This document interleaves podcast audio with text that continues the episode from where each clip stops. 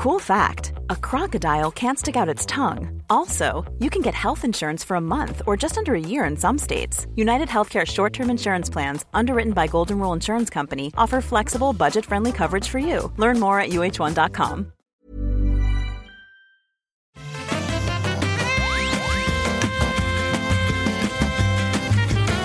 Bonjour à tous et bienvenue sur le Rendez-vous Jeu, l'émission où je vous résume toute l'actu du jeu vidéo. On parle de PC, de console, d'industrie, de chiffres, de tout ce qui est hyper intéressant à résumer et à analyser. Je suis Patrick Béja, nous sommes en janvier 2021, c'est l'épisode 171. Et si vous vous disiez « Ouah, Patrick, il est chiant, euh, j'espère qu'il y a des invités cool », eh ben vous allez être comblé parce que je suis avec Héloïse Linosier. Comment ça va aujourd'hui, Héloïse? Eh ben, ça va très bien. Et toi, Patrick? Je suis moyennement en forme. Euh, je, Même si ça s'entend pas, en fait, comme je te disais avant qu'on commence à enregistrer, mon fils s'est réveillé à 3h30, donc je suis allé le consoler, il pleurait, il avait fait un cauchemar, machin, et après, j'ai pas pu me rendormir. Donc. Euh... Ah, terrible, terrible. Qu'est-ce que j'ai fait Ça va aller, ça va aller. Ben, J'espère. Mais, mais après ça, qu'est-ce que j'ai fait? Ben, J'ai surfé sur Internet pendant deux heures et demie. Et au réveil, enfin au réveil, à l'heure où il fallait se réveiller, quand je l'ai accompagné à la crèche et tout ça, je suis revenu à la maison. Essaye de deviner ce que j'ai fait. C'était mon, activité, mon activité favorite. Qu'est-ce que j'ai fait à ton avis? Euh, tu, tu es retourné sur Internet au lieu de faire une sieste? Presque, presque. Euh, j'ai enregistré un podcast. J'ai enregistré un petit ah, podcast avant de faire le grand podcast. J'ai enregistré le euh, rendez-vous tech, un rendez-vous tech spécial pour parler, pour expliquer cette histoire de Wall Street Bets dont euh, on a entendu un petit peu parler ces derniers jours, mais dont tout le monde va parler tout le week-end et la semaine prochaine. J'en suis convaincu et c'est hyper compliqué à comprendre. Donc, si vous voulez comprendre, vous pouvez écouter le rendez-vous tech qui devrait, devrait être publié là, un épisode spécial de 20-25 minutes pour tout comprendre. Ok, super. c'est une histoire assez incroyable, en effet. Ah, mais complètement folle. C'est de la. C'est. Enfin, bon, vous, vous pourrez écouter parce que on a d'autres choses qu'on veut couvrir aujourd'hui. Euh, bah, je ne l'ai pas mentionné, mais bien sûr, euh, Héloïse travaille dans le formidable JV Le Mag. Ça se passe toujours ah. bien Ils sont gentils avec toi? Ça se passe bien. Et puis quand ils sont, ils sont un peu méchants, je les recadre vite fait. Et puis. Euh, T'as bien raison. Tout, revient dans l'ordre. Tout se passe bien. Très bien, très bien. C'est ça, exactement. Euh, bah, on va parler euh, de Microsoft euh, qui a, quand on parle mhm. de trucs passionnants, qui a fait un, comment dire, qui a eu un mouvement bien dangereux la semaine dernière. On va aussi parler de leurs résultats financiers. On va parler d'Activision Blizzard qui euh, fait des choses euh, avec ses studios un petit peu surprenantes et de plein d'autres sujets intéressants, de Medium notamment, euh, Resident Evil 7, enfin vraiment il y a eu de l'actu et je pars en vacances pour trois jours, trois jours bénis dans deux heures, donc il faut aussi que je publie et tout ça, donc on va y aller rapido. On va être efficace. Exactement. Avant ça, je voudrais évidemment remercier les auditeurs qui soutiennent l'émission. Vous savez que l'émission existe grâce au financement des auditeurs qui choisissent de la soutenir. Aujourd'hui, je voudrais remercier spécifiquement Julien Bolis, Sébastien Geoffroy, Liam Lira, euh, Pince à linge, excellent, excellent nom et prénom. Benjamin, Pascal Mineri, Exidium, William Laurent, David Carpena, euh, GAL et Caius Fepalgugus, euh, à qui je fais un clin d'œil spécial qui se reconnaîtra, et bien sûr les deux producteurs formidables de l'émission qui sont euh, extrêmement impliqués financièrement dans la production de l'émission, à savoir Lancelot Davizard et Chulrac, que je remercie toutes les semaines et tout particulièrement. Alors, commençons avec du Microsoft, enfin Microsoft qui nous fait du vrai Microsoft de 2013 comme on les aime, euh, avec une bourde de communication et de stratégie que qu'on n'avait pas vu depuis bien longtemps chez eux, mais contrairement à, euh, au Microsoft de 2013, on sent qu'il y a Phil Spencer à la barre et qu'il a pu la redresser justement la barre très très vite, de telle sorte que la réaction a été beaucoup plus... Euh, comment dire, beaucoup moins euh, négative qu'il ne l'aurait risqué. T'as as suivi un petit peu cette histoire mhm. du prix du Xbox Live Gold? Ouais. Tout, tout, à fait, tout à fait, j'ai suivi ça. Et euh, c'est vrai que c'est quelque chose qu'on voit quand même assez souvent dans le jeu vidéo en ce moment.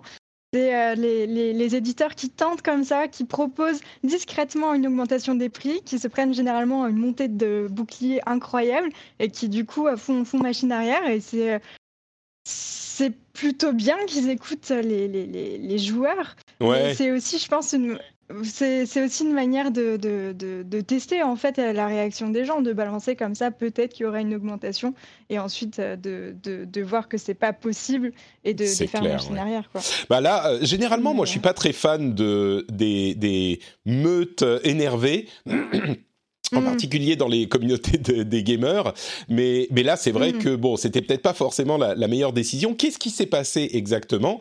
Euh, C'était jeudi, je crois, ou peut-être même vendredi. Non, c'était jeudi.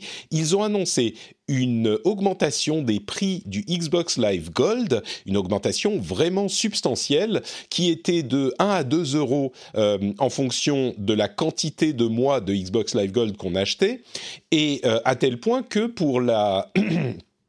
pour les, les, enfin, certaines euh, fréquences d'achat, ça devenait vraiment des augmentations énormes. Et mmh. je vais peut-être essayer de retrouver les chiffres précis, mais à vrai dire, ils n'ont pas énormément d'importance euh, énormément d'importance parce que finalement, ils ont annulé cette augmentation le lendemain. Avant de parler de ce changement, il faut peut-être préciser que, évidemment, c'était une... Excusez-moi, j'ai la gorge un petit peu prise. C'était une décision de Microsoft qui, on l'imagine, était vouée à pousser les gens vers le euh, Xbox Game Pass et le Game Pass. Euh, Ultimate, tout à fait. Exactement, exactement, qui inclut le, Live Gold. Euh, oui, si, si, tu rapproches le prix du Live Gold qui permet aux gens de jouer en ligne euh, du prix du Game Pass qui Ultimate qui inclut le Live Gold et euh, l'abonnement au Game Pass qui te donne accès à plein de jeux, bah les gens vont plutôt se diriger vers le Game Pass et le Game Pass Ultimate quoi. Tout à fait et en plus de ça, on oublie souvent mais le Game Pass Ultimate il inclut aussi le xCloud le, cloud gaming, euh, la solution de cloud gaming de Microsoft. Tout à fait. Et, et je pense que c'est une stratégie qui était tout à fait pensée par Microsoft parce que c'est clairement le prochain terrain à conquérir.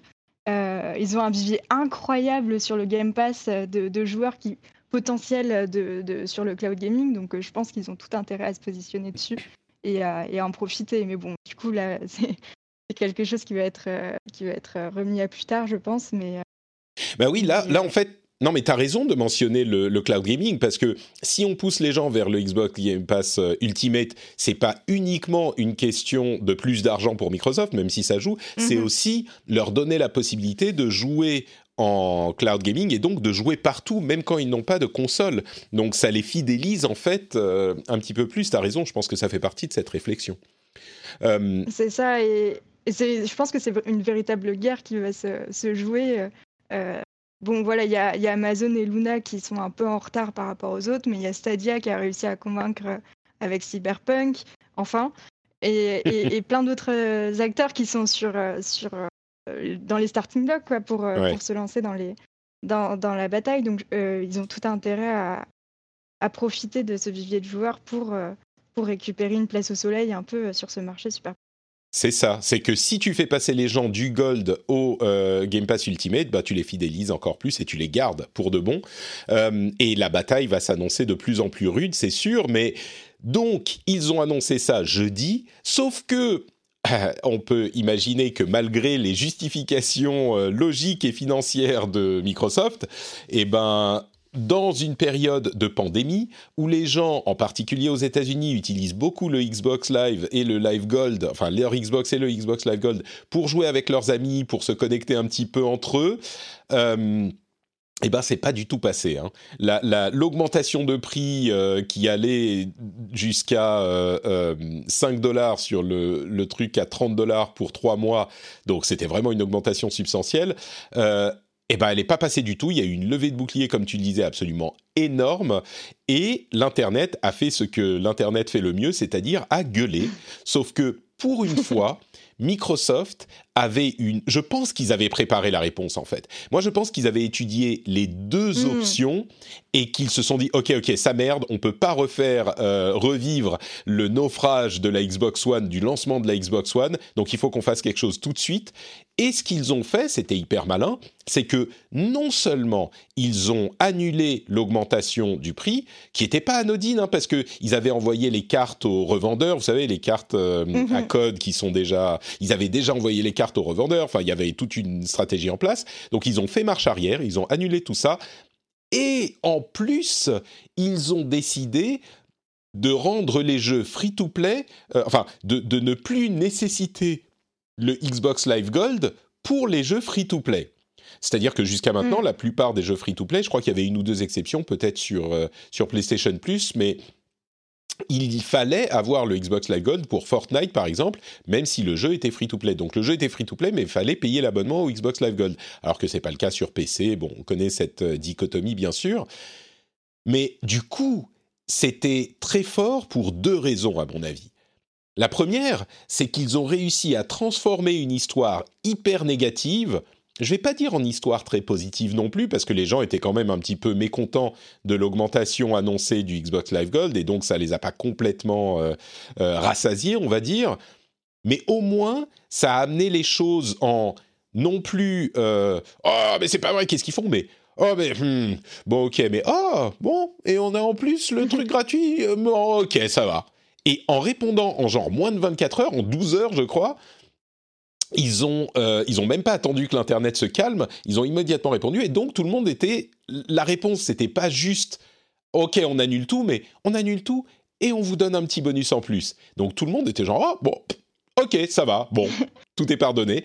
et le truc qui est, euh, je, finis juste sur ça, le truc qui est encore plus fort, c'est que je suis convaincu qu'ils ont calculé chez Microsoft, ils ont calculé que s'ils oublient le Xbox Live Gold pour jouer aux jeux gratuits, il y a pas énormément de gens qui aujourd'hui ne jouent qu'aux jeux gratuits et qui ont le Xbox Live Gold, et en plus ça pourra amener plus de gens à jouer à ces jeux gratuits et donc à faire des achats in-app, parce que les jeux gratuits, il y a évidemment des Battle Pass, des cosmétiques, des machins, et Microsoft se prend une commission sur tout ce qui est acheté sur leur store. Donc je suis convaincu qu'ils ont calculé que ça leur rapportera plus d'argent pour les rares qui vont arrêter de payer euh, le Xbox Live Gold, parce qu'ils jouent qu'à des jeux gratuits, en compensant avec plus de gens qui vont jouer à ces jeux gratuits et faire des achats, je pense. tout, à fait, ça aurait été presque un non-événement si euh, ils avaient juste annoncé que voilà, euh, c'était plus payant pour les, joueurs de free-to-play. Donc là, la, manière dont ils ont de, de faire demi-tour comme ça, c'est vraiment un super comme. Ouais, j'ai trouvé ça très malin. Euh, pour une fois, mais c'était bien parce que on, on, craignait euh, qu'ils nous fassent le coup qu'ils nous avaient fait il y a quelques années avec, euh, enfin, qu'ils reviennent dans leur travers de mauvaise communication, quoi. Donc là, ils ont bien rattrapé. Hmm. Euh, pour, le, pour le coup, autour de la sortie de leur console, ils ont été assez mauvais. Euh, en termes de communication, euh, le, crédit à la consommation pour avoir la console euh, en partenariat avec Darty, ça a été un, échec total. Personne ne savait exactement ce que c'était. Mais pour le coup, là, on est sur une bonne communication, donc on peut, on peut le souligner. On peut le souligner. Bah, je dirais que sur la Xbox Series X, ça a été peut-être il y a eu des petites erreurs. je, je on peut en convenir, mais moi je parle de la Xbox One euh, qui était pour le coup le, naufrage, tu vois, et il y a eu jusqu'à l'arrivée de Phil Spencer une série de décisions assez discutables. Mais à côté de ça, puisqu'on parlait du Game Pass, euh, il y a eu les résultats financiers euh, du trimestre qui ont été annoncés et on a pu glaner quelques informations intéressantes sur euh, bah, les résultats de Microsoft. Il y en a deux que je retiens en particulier. D'une part, le Game Pass euh, compte aujourd'hui 18 millions d'abonnés, alors qu'on était à 15 millions en septembre dernier, ce qui est euh, évidemment une augmentation substantielle. Donc 18 millions d'abonnés. C'est intéressant parce qu'il donne les chiffres d'abonnés au Game Pass, il donne pas les chiffres de vente des consoles. Ça, c'est un truc mm. qu'ils ne disent pas du tout depuis euh, les problèmes de la Xbox One. Mais, euh, mais par contre, le Game Pass, ça, ils le donnent. Hein. Il n'y a pas de souci. Quand c'est bon, euh, ils peuvent le dire. Et l'autre chose qu'on retient, c'est que les, les quantités de stock de Xbox Series X vont être compliquées euh, jusqu'à la fin de l'année, selon euh, Microsoft. Alors, ça ne veut pas dire en fait que les stocks vont être limités, ça veut dire que la ils vont pas réussir à, alimenter assez pour satisfaire la demande. Donc, euh, ça sera compliqué mm. d'obtenir des Xbox Series X et S jusqu'à la fin de l'année. Et à cela, AMD ajoute que de par leur seul problème de fabrication, pas problème, mais limite de fabrication de processeurs pour les nouvelles consoles, donc la Xbox Series XS et la PS5, eh ben, on pourrait avoir des des limites et des problèmes euh, d'approvisionnement jusqu'au second semestre. Donc euh, là encore, c'est dû à une demande qui est énorme, mais oui, ça ça va pas s'arrêter de sitôt et, le fait d'avoir des consoles sera compliqué pendant encore un moment. Mmh. Euh, pour revenir sur, sur les chiffres du, du Game Pass, j'ai travaillé dessus il y, a, pas longtemps et j'avais en avril dernier, ils étaient à 10 millions, donc ça veut dire qu'en moins d'un an, ils ont presque doublé leurs chiffres. Et surtout, ils ont, ils ont réussi à faire en sorte que 70% des détenteurs d'une Xbox Series X ou S euh, aient souscrit du coup au Game Pass. Et c'est ça que je trouve assez incroyable, c'est qu'on on va vraiment vers un changement de mode de consommation du jeu vidéo. Euh, pour le meilleur dans le sens où bah, c'est plus accessible. Voilà, ça, le, le, jeu vidéo devient moins cher, euh, qu'on va pouvoir tester des jeux euh, très différents auxquels on n'aurait pas forcément pensé. Donc je pense que c'est assez positif dans ce sens-là. Où ça peut devenir un peu plus négatif, c'est s'il y a une sélection vraiment des jeux et ça change, s'il y a une, une, du jeu et on peut euh, se demander de la manière dont va être financé le jeu, comment est-ce qu'on va sélectionner les jeux qui vont rentrer dans tel ou tel catalogue, etc.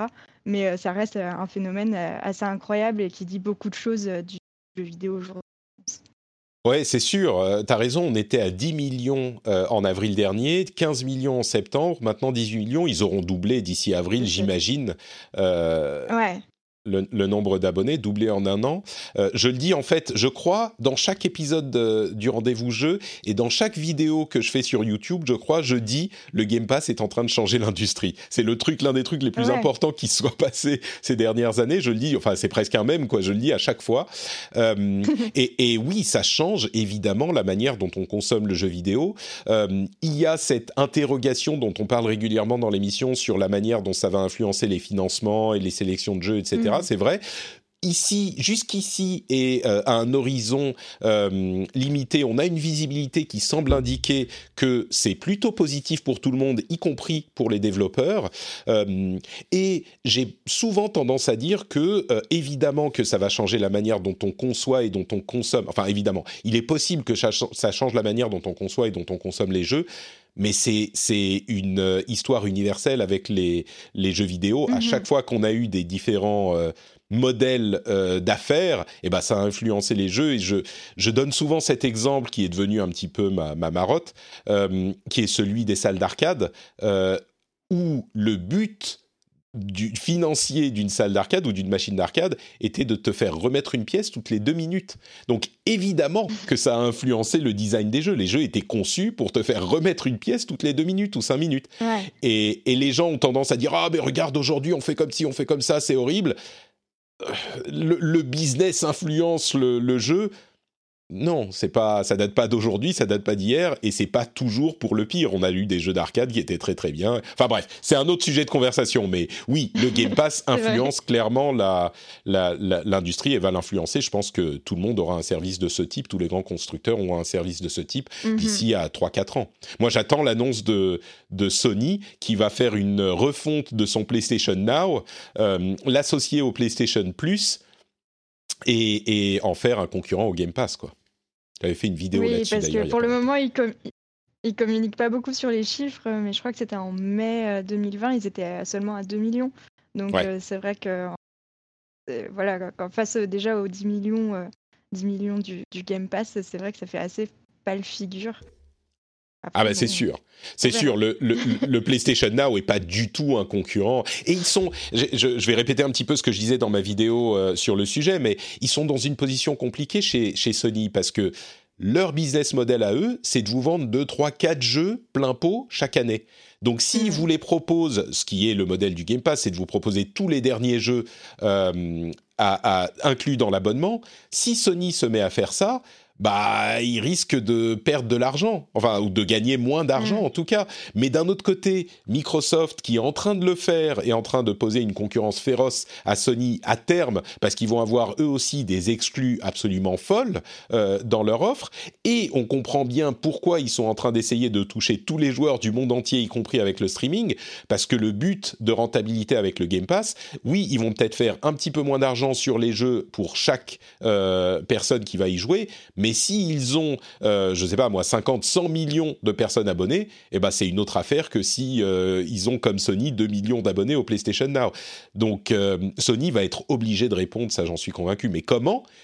J'avais proposé d'ailleurs plusieurs possibilités dans, dans, la vidéo. L'une d'entre elles, c'était vous pouvez jouer 10 heures au dernier jeu, comme le fait EA, ou hmm. vous pouvez y jouer pendant un ou deux mois à la sortie, et après, si vous voulez y jouer, vous, vous devez l'acheter, ou euh, vous pouvez, euh, vous pouvez, je sais pas, euh, il y a plusieurs étages au, game, au, PlayStation Plus ou PlayStation Now et un étage un peu plus cher. Vous, enfin bon, bref, ils vont devoir faire quelque chose, mais je sais pas comment. Parce que je suis sûr, ils ont tellement l'ascendant au niveau de la popularité et de la base installée sur euh, Microsoft, je suis sûr qu'ils vont pas tout de suite dire OK, on vous donne tout. Ils vont pas faire comme le Game Pass. Ils vont faire un petit peu moins, mm. ils vont être un peu moins généreux mais Bref. Bah ils n'ont pas du tout la même stratégie ou même la même image auprès des joueurs donc euh. Mais ça va être super intéressant à suivre. Complètement. dans les années à venir. Moi, j'attends dans les six mois une annonce de quelque ou dans l'année, on va dire une annonce de Sony euh, dans ce ah sens. On verra. ah oui, oui, moi il je suis. Il va falloir réagir de toute manière. Ah bah oui, c'est ça. Ils n'ont pas le choix. Microsoft, euh, Nintendo, ils font leur truc dans leur coin, euh, donc ils sont toujours en train de faire autre chose. Mais Sony, ils sont en concurrence frontale avec Microsoft, et tant qu'il n'y a euh, pas de gros jeux exclus, de grosses licences dans le Game Pass, ça va. Euh, tant que c'est que Halo et Forza, bon, à la limite, on peut se démerder. Mais quand on va commencer à voir arriver les Elder Scrolls, les Starfield, les, et, enfin tous ces mm. jeux-là, euh, et ils n'ont pas fini d'acheter des studios, là, ça va commencer à être vraiment dangereux pour Sony. Donc, euh, bref. Et d'ailleurs, bon, allez, je conclus là-dessus. certains se disent ah mais ça va, ils vont tenir Sony. Il n'y a pas de raison qu'ils. c'est pas que Microsoft va détruire Sony. Non, c'est sûr. Mais aujourd'hui, Sony, ils ont une part de marché qui est énorme. Et s'ils voient que euh, le Game Pass va réduire leur part de marché et leurs bénéfices potentiels, enfin leurs revenus potentiels, bah, ils vont pas se laisser faire. Ça ne veut pas dire qu'ils se disent oh merde, Microsoft va nous tuer, on va disparaître. Non, bien sûr, Sony va pas disparaître. Mais le fait qu'ils euh, perdent des revenus et des parts de marché, bah, c'est suffisant pour se dire oh là, attends, il faut qu'on arrange les choses, quoi. Donc, euh, bref. Bon, un autre sujet. Oui, pardon, vas-y. Et ils profiteront toujours de, de l'image un peu icône de la console, là, là où Xbox peut un peu moins s'appuyer dessus. Euh, donc euh, je, je, pense que ça, ils vont vraiment prendre des, des, chemins très très différents. On pourra plus du tout parler de, de, de guerre des consoles, mais que, que, que, oui, de toute façon ça va bouger. ça va bouger sûr. quoi qu'il arrive. La guerre, des, la guerre des plateformes, ça sera la guerre des plateformes voilà. déphysicalisées. Dé, dé, je sais plus comment. Ça. Euh, dématérialisé. voilà, merci. C'est un terme que j'utilise pas beaucoup, donc euh, c'est normal que je l'oublie. Donc, on va également parler de Activision Blizzard et Vicarious Visions. Qu'est-ce que c'est que Vicarious Visions? Eh ben, c'est un studio qui appartient à Activision Blizzard, donc euh, la, maison mère de Blizzard Entertainment et Activision Publishing. Euh, et c'est un studio qui a surtout fait des remakes. On pense notamment à euh, Crash Bandicoot Insane Trilogy et le remake des deux premiers Tony Hawk qui était particulièrement bien reçu cette, l'année dernière ils ont, je crois que c'est eux qui ont développé le Crash Bandicoot 4, euh, About Time, mais... Euh, alors, non, c'est pas eux, je crois, c'est Toys for Bob, non? Ah, t'es sûr?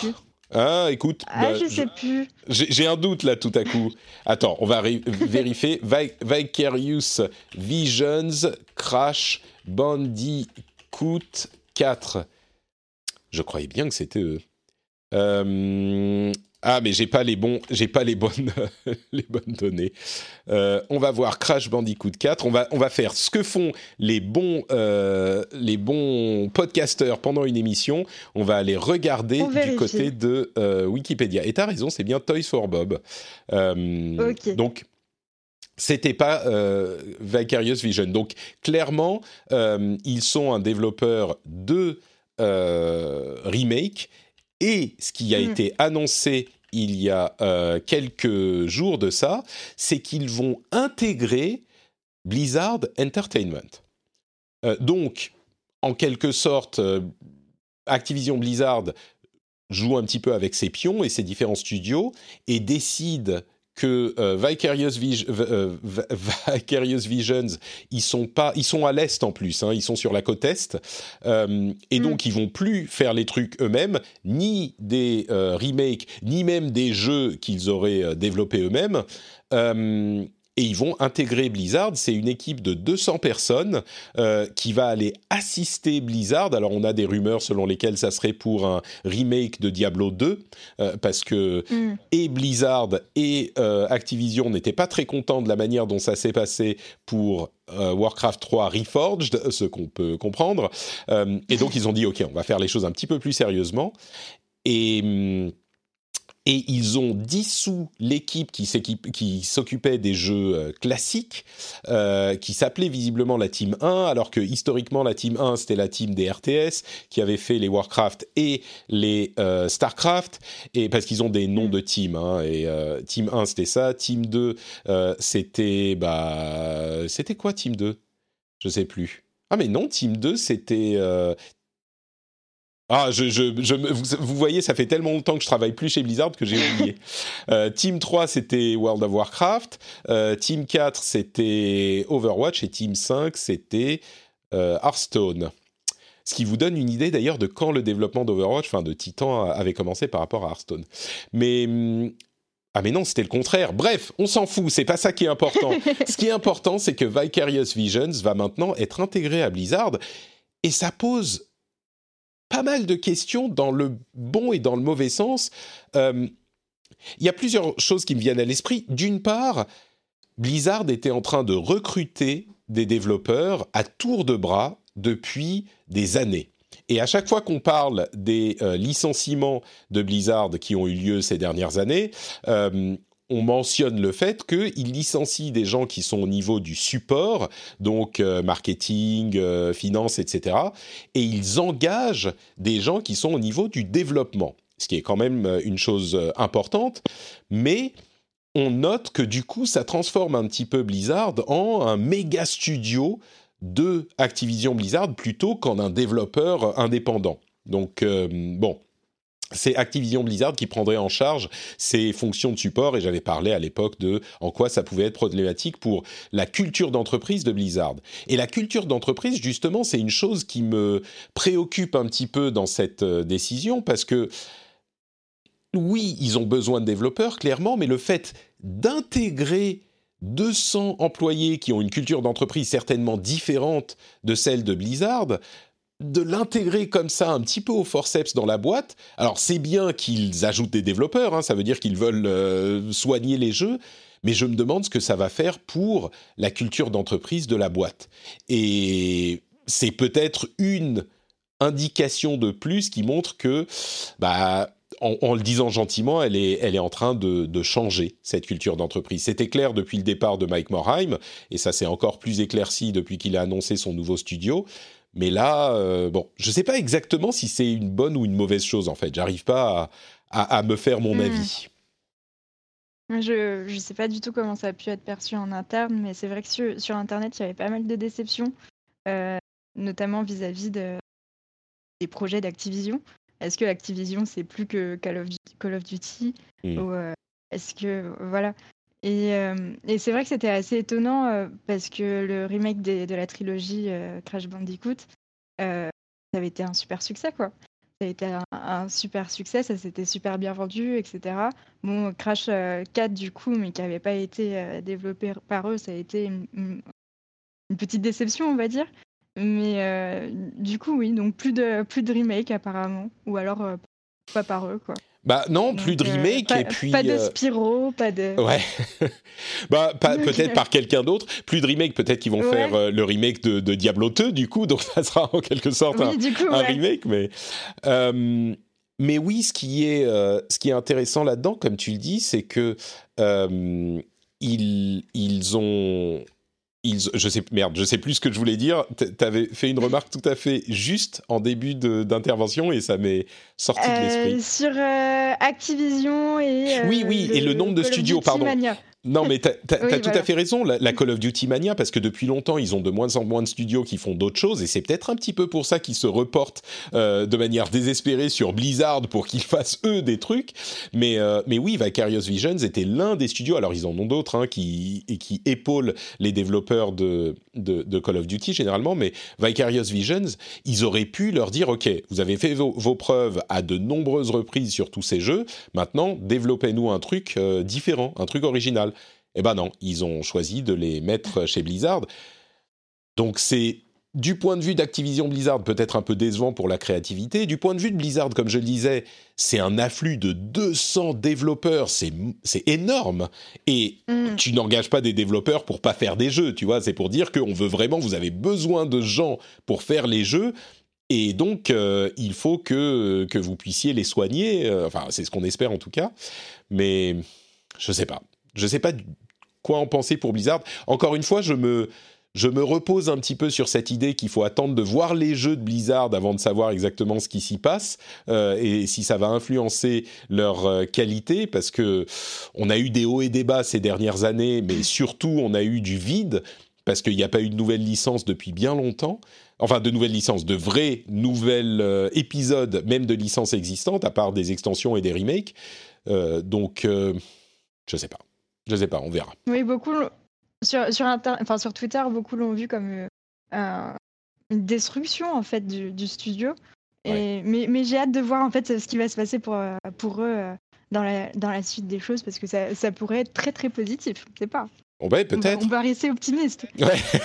mais oui, mais, mais, ça pose plein de questions. Est-ce qu'ils vont rester dans leurs euh, locaux de la côte Est, alors que Blizzard est sur la côte mm. Ouest? Est-ce que ça va être Blizzard euh, East, comme il y avait eu Blizzard North, North et ça s'était très mal passé Ils ont réintégré euh, Irvine et ils ont fait une grosse équipe? Parce que Blizzard, je, dis, je parlais de team en m'embrouillant dans les, dans les chiffres, mais c'est genre 4, 5, 6 studios différents au sein du campus de Blizzard mm. et des campus de Blizzard. Et là, avoir une société, une, une, un studio à l'extérieur Est-ce qu'ils vont devenir des employés de Blizzard Entertainment? Est-ce qu'ils vont rester des employés de Vicarious Vision? Est-ce qu'ils vont... Enfin, je sais pas. Il y a plein de questions. Beaucoup de questions pour le moment. Bon, écoutez, voilà pour les gros sujets qu'on voulait couvrir. On va quand même parler de Resident Evil et de The Medium et de plein d'autres choses, mais euh, je voudrais quand même euh, faire une toute petite pause pour vous parler de Patreon et de la manière dont vous pouvez soutenir l'émission. Et la manière dont vous pouvez soutenir l'émission, eh ben, c'est Patreon. Euh, c'est Patreon, euh, patreon.com slash rdvjeux. C'est un moyen super simple de soutenir financièrement, financièrement cette émission que vous appréciez. Vous décidez combien vous donnez par épisode, combien d'épisodes vous soutenez par mois, et à la fin du mois, vous êtes facturé, tout simplement, et euh, vous pouvez... vous pouvez avoir accès à des bonus que euh, vous avez parce que vous soutenez l'émission, parce que vous êtes euh, un membre actif de la communauté. Ces bonus, c'est bah, par exemple des épisodes sans pub, sans cette petite partie promo au milieu. Vous avez des contenus bonus également. À certains niveaux de soutien, vous avez accès à la partie privée du Discord aussi. Euh, et d'ailleurs, il y a une promotion en ce moment, la promotion Bonne Résolution pour le mois de janvier, qui vous permet d'avoir accès à ce niveau à un prix vraiment réduit. Et bien sûr, le prix restera réduit même quand la promotion sera terminée promotion se termine à la fin du mois, donc dans trois jours. Donc si vous écoutez cet épisode, précipitez-vous sur patreon.com slash rdvjeux, parce que vous y pensez depuis trois semaines où vous dites « Ah ouais, faut que je le fasse, faut que je le fasse », bah faut le faire maintenant, sinon c'est terminé. Voilà, cette urgence dont on me disait de parler il y a quelques semaines, maintenant elle est vraie, elle est réelle. Donc patreon.com slash rdvjeux pour soutenir une, euh, euh, un contenu que vous appréciez, un créateur que vous appréciez, euh, pour vous faire plaisir à vous en vous disant que vous faites une bonne action peut-être, quelque chose que vous imaginez depuis quelque temps, en écoutant l'émission depuis six mois, un an, et parce que l'émission vous plaît, et puis des bonus que vous pourrez avoir en plus de tout ça. Allez faire un tour sur patreon.com slash rdvjeux, et si ça vous plaît, bah, peut-être que vous pourrez devenir un patriote glorieux ou une patriote glorieuse. Merci à tous ceux qui choisissent de soutenir l'émission. Hiring for your small business? If you're not looking for professionals on LinkedIn, you're looking in the wrong place. That's like looking for your car keys in a fish tank. LinkedIn helps you hire professionals you can't find anywhere else, even those who aren't actively searching for a new job but might be open to the perfect role. In a given month, over 70% of LinkedIn users don't even visit other leading job sites. So start looking in the right place. With LinkedIn, you can hire professionals like a professional. Post your free job on linkedin.com slash people today.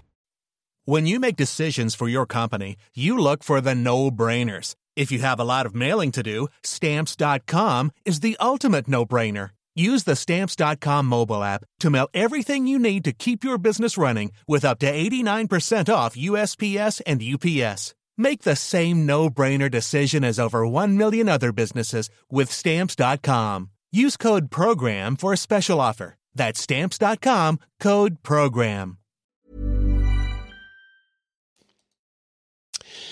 L'autre sujet, enfin le sujet suivant dont je voulais parler, c'était euh, le Cap, le, euh, la, le reveal, enfin pas le reveal, mais le stream sur Resident Evil Village, Resident Evil 8, euh, qui sera disponible le 7 mai euh, sur PS5, PS4 également, Xbox Series, Xbox One et PC. Donc c'est pas un jeu qui est exclusif aux nouvelles consoles.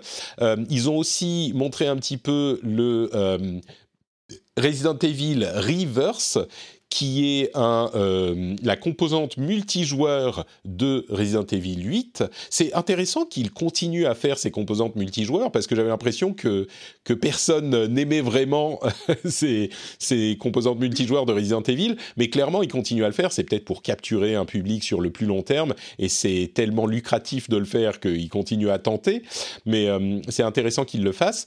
Et puis, euh, surtout, il y a une démo qui est disponible sur PlayStation 5, euh, qui est une démo très passive. Hein. C'est plus une démo graphique que vraiment une démo du jeu, euh, dont on peut parler. Moi, je l'ai faite. Je sais pas si toi, tu l'as... Tu l'as, non, j'ai pas touché, j'ai pas touché malheureusement. Mais, mais ça t'a plu? Bah écoute, c'est, on est vraiment dans le mode Resident Evil 7 euh, c'est-à-dire on est en première vue à la première personne, et puis une expérience assez euh, horreur, plus qu'action. La série a toujours euh, oscillé entre les deux. Là, on est vraiment dans un truc d'horreur. Et ça représente bien ça, ça représente les graphismes, la démo. J'étais, en fait, j'étais trop team pétoche pour euh, faire Resident Evil 7, euh, surtout en réalité virtuelle. Celui-là, d'ailleurs, sera disponible en réalité virtuelle pour la version PS4, ce qui est un peu bizarre parce que la version PS, PS5, du coup, sera pas en réalité virtuelle, même avec le PSVR, qui est compatible en théorie, mais pour les jeux PS4, euh, enfin bon, bref. Mais c'est en fait j'en ai entendu parler. Il y a des gens qui disaient ah ouais c'est super beau c'est incroyable les jeux vont ressembler à ça maintenant. J'ai lancé la démo elle fait 20 minutes hein. j'ai lancé la démo et au début on est dans les dans les la cave même pas les catacombes mais la cave. Et je me disais ouh c'est ça qui est censé être euh, super beau. Je suis pas pas convaincu. Et euh, et quand on sort quand on arrive dans la dans le manoir là oui, là tu comprends que ah ouais, c'est quand même euh, un autre niveau de, graphisme. Et, donc ça, au niveau des graphismes, ça m'a plu. Le jeu, on peut on peut pas vraiment juger avec cette démo parce que vraiment on se balade dans la dans la maison et c'est tout, à peu de choses près. Il y a quasi, il y a pas de gameplay, euh, mais le set a été très bien reçu et je pense que pour les gens qui aiment ce genre de jeu, ils vont être super contents. Euh, pour moi, c'est pas forcément ce que je recherche, et j'avoue que même d'une certaine manière, euh, je le trouve un peu rigide. Les déplacements sont, tout est un peu statique. Euh, on sent qu'il y a l'héritage de la série qui est respecté, peut-être justement à, raison, mais vraiment, on, euh, arrive devant un, tiroir, il y a un bouton pour dire ouvrir le tiroir, ça ouvre le tiroir qui bouge, mais vraiment, on sent qu'il y a la 3D du truc est complètement figée, il n'y a que cette partie du décor qui est faite pour bouger, et puis ça affiche à l'écran une, un menu comme quand on l'avait à l'époque des premiers Resident Evil, enfin même pas un menu, mais un objet qui va tourner un petit peu en 3D et puis on le prend et puis ça referme le tiroir, puis on se déplace, on va aller ouvrir un autre, il y a des mini puzzles de ce genre, on va aller ouvrir un autre truc. Alors évidemment le fait que ça soit une démo. Ouais, vas-y. J'ai l'impression que c'est quand même quelque chose qu'on retrouve souvent dans le jeu d'horreur. Euh, du fait qu'il n'y a pas une modernisation folle dans, dans le gameplay et qu'ils euh, mm. veulent toujours coller à ce qui a, ce qui a bien fonctionné à un moment. J'ai vu sur le dernier Amnesia où c'était exactement la même chose. voilà. Bon, Amnesia, c'est un peu particulier aussi parce qu'il y a tous les mouvements de, où il faut tirer les, les, tiroirs, mais avec la souris, etc. Mais j'ai l'impression que c'est un genre, euh, l'horreur, le survival horror, qui, euh, qui a du mal à se détacher de son héritage euh, en termes de gameplay. Quoi. Mm. Donc, euh, je, je, sais pas, après, euh, je m'avance un peu sur, sur ce jeu-là, mais. Non, mais clairement, c'est ce que je ressens, et peut-être que c'est à dessein, peut-être que c'est pour justement éviter de, de, de, tu vois, de faire une action trop brusque qui mm. dérangerait dans l'ambiance qui s'installe, tu vois, c'est peut-être fait exprès. Mm. mais, mais je sais pas, ça se ressent certainement. dans le design. On a l'impression qu'ils ont pris un Resident Evil des, des, des débuts, qu'ils l'ont calmé un petit peu, encore qu'il y a des scènes d'action clairement dans ce qu'on a vu de la présentation, hein, donc il y en aura aussi, mais ils ont mis en première personne, ils ont amélioré la qualité des graphismes, et c'est un petit peu tout. Et c'est pas forcément une mauvaise chose, il y a des gens qui seront très contents d'avoir ça, mais moi j'ai l'impression que c'est. Ça reste euh, un peu rigide. Voilà, on va dire ça comme ça. D'accord, je vois. Euh, mais bon, c'est à tester. Hein. La démo est disponible sur PS5. Si vous avez une PS5. Je vais... je, vais, regarder ça, je vais regarder. Très bien. Euh, The Medium est disponible depuis aujourd'hui. Alors, euh, moi, comme j'étais en train de parler de GameStop, j'ai pas eu le temps d'y jouer ce matin. Toi, tu n'y as pas joué non plus. non. Les, les premières euh, impressions, les premières reviews ont l'air d'être un peu différentes de ce à quoi je m'attendais, en fait. Moi, je pensais que ça serait un jeu moyen, un jeu d'horreur moyen, euh, qui serait, bon, euh, sympa à avoir dans le Game Pass. Et en fait, de ce que j'en comprends des premières impressions, c'est pas tout à fait ça. C'est un jeu qui est pas vraiment même un jeu d'horreur, mais qui est un jeu plutôt narratif, même s'il fait un petit peu peur, mais qui a l'air d'être plutôt, euh, pas moyen, mais clivant. Genre, il y a des choses qu'il fait très bien, des choses qu'il fait peut-être un peu moins bien, le gameplay notamment est, a l'air d'être un peu critiqué, euh, même a l'air d'être un peu absent, et, c'est beaucoup plus narratif et ambiance. Et il y a des gens qui vont beaucoup accrocher et des gens qui vont pas du tout accrocher. Ça a l'air d'être plutôt dans cette catégorie de jeux qui sont, euh, euh, ouais, à, les gens aiment ou n'aiment pas. C'est pas genre tout le monde le trouve moyen. Et ça m'a un peu surpris. Mais du coup, moi je trouve que c'est plus intéressant dans ce sens que juste un jeu moyen qu'on oublie dans deux semaines, quoi. Oui, je pense que ça change aussi de pas mal de ce qu'ils ont pu faire euh, auparavant. Déjà, ils abandonnent la vue subjective pour passer à la troisième personne. Euh, et... Tu parles de Bluebird Team? euh, Ouais, tout à fait. Par hmm. rapport à Blair Witch, euh, Layer of Fears, hmm. Observer, etc. Et, et, je pense que surtout, ils, avaient vraiment envie de faire quelque chose de, de, de pensé, réfléchi, différent, parce que je crois que ça devait sortir sur PS3 et 360. De base, ça avait été annoncé il y a, il y a super longtemps, The Medium. Hmm. Et ils ont pris le temps, ils ont, ils ont décidé de faire autre chose en attendant d'avoir des, machines capables de faire tourner euh, vraiment l'objet de leur, de leur ambition. Donc, euh, apparemment, il y a une grosse inspiration revendiquée à Silent Hill avec euh, les, plans de caméra. y a, ils ont travaillé avec le compositeur aussi de la série Silent Hill, Akira Yamaoka. Donc, moi, moi, je suis pas mal. dès que, dès que j'ai le temps, je pense que je vais m'y mettre, je vais m'y mettre et puis je vais, je vais essayer de, de voir. surtout que moi, je suis pas du tout contre les jeux qui, qui euh, se lance dans la narration euh, totalement quoi. Donc euh, donc j'attends de voir. Je pense que je vais je vais flipper vraiment et je, suis vraiment T'as hâte de te faire. Je suis vraiment nulle sur les jeux de. ouais, ouais, mais, mais je, suis, je suis assez curieux justement du fait qu'ils ils prennent, ils prennent plus de risques sur ce jeu-là ouais. qu'auparavant. Donc, j'attends de voir. Pareil, je, quand je, reviendrai de mes mini-vacances de mon week-end, euh, si j'ai le temps, je le lancerai aussi parce que bah Game Pass, donc je l'ai, j'ai même pas besoin de me poser la question. Ah, le retour du Game Pass. Exactement.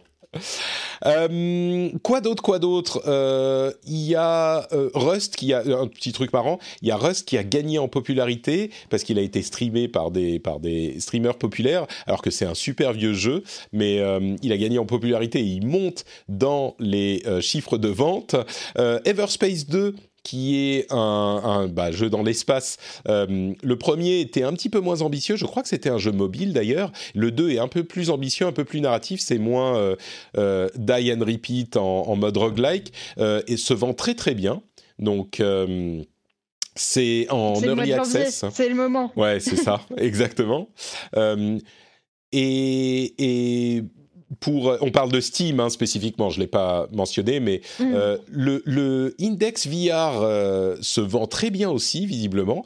Donc c'est, il coûte très cher, donc il monte dans les chiffres, mais c'est marrant de voir que le Valve Index se vend, euh, se vend bien.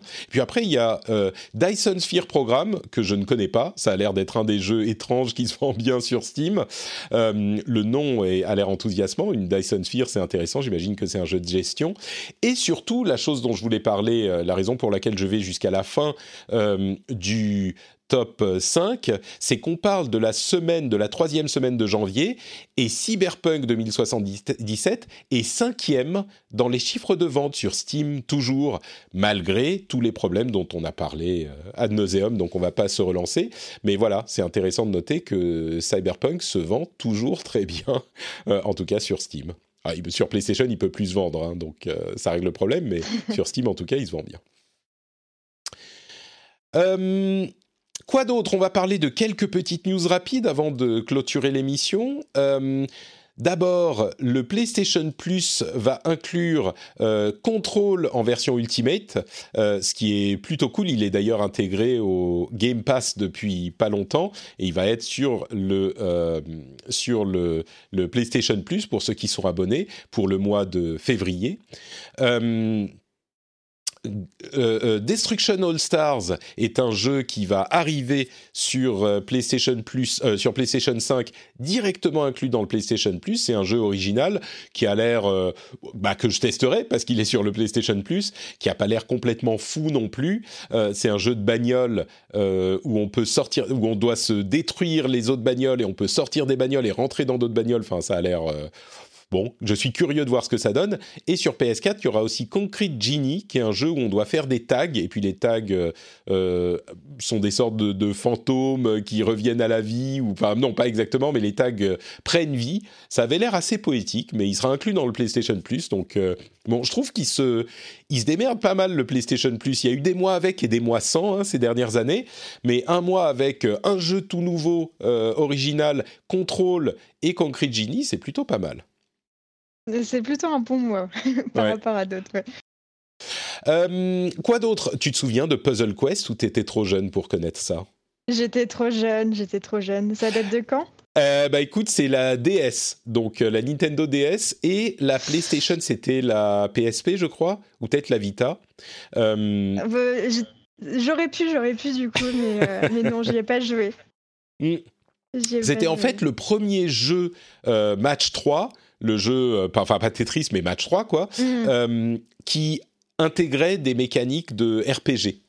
Et euh, c'était c'était vraiment un jeu qui a eu son un gros succès. Le 2 était pas aussi bien, mais le 3 a été annoncé et il arrive cette année sur mobile en free to play. Ok, euh, d'accord. Bah, de toute manière, ouais, ça s'est vachement développé. Il y a plein de gachas comme ça euh, maintenant euh, qui, qui mènent les deux un peu avec. on a les pubs à, chaque, à chaque jeu et sur YouTube, là, oui, je vois. exactement. Et c'est marrant parce que c'était vraiment le jeu parfait pour ce genre de plateforme avant que ces plateformes n'existent. Il est sorti au tout, tout, tout début de, de l'iPhone. je crois que c'était en 2009, hein, si je ne m'abuse. Mais mais oui, donc euh, il va revenir. Alors à voir comment il sera fait. Mais je pense que Puzzle Quest évoque quelque chose chez la plupart des joueurs encore aujourd'hui, même si on l'a pas vu depuis des années et des années. Donc euh, je voulais mentionner. Et puis ça peut, ça peut être un gage de qualité en, en, comparaison de ce qui est proposé actuellement aussi. Peut-être, oui, tout à fait. Euh, Peut-être qu'ils le feront, qu'ils feront un bon jeu de, ce type.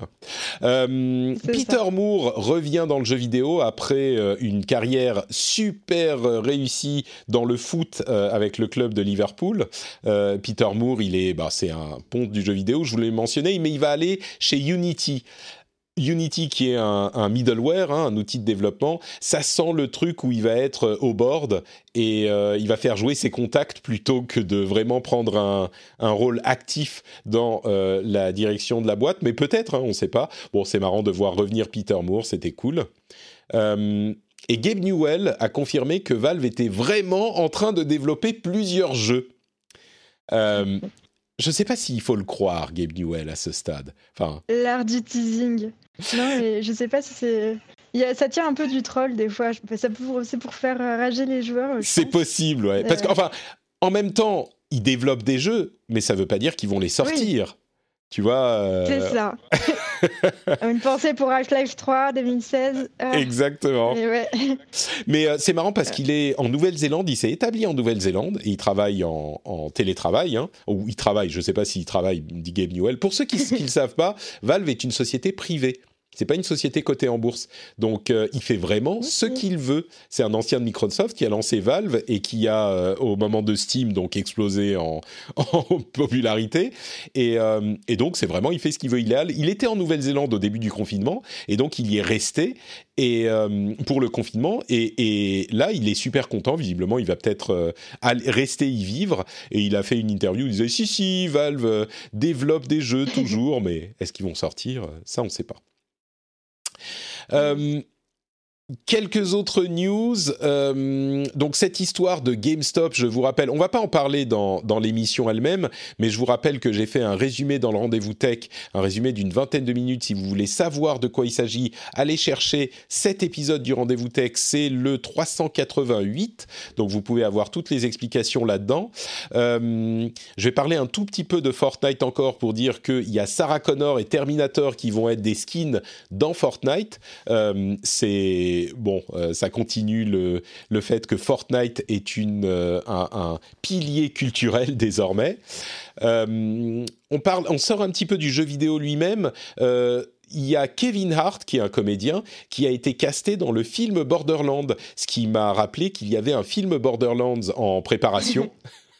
et on a euh, une série Tomb Raider qui va arriver, une série animée Tomb Raider qui va arriver sur Netflix, en plus euh, du, film de la nouvelle euh, série des films qui va connaître encore une suite, qui était pas si mal, hein. bon, c'est Tomb Raider, voilà. Mais, mais c'est marrant, ça, c'est, on compte plus le nombre de, jeux vidéo qui sont adaptés, en particulier en série, pas que au cinéma, mais en particulier en série.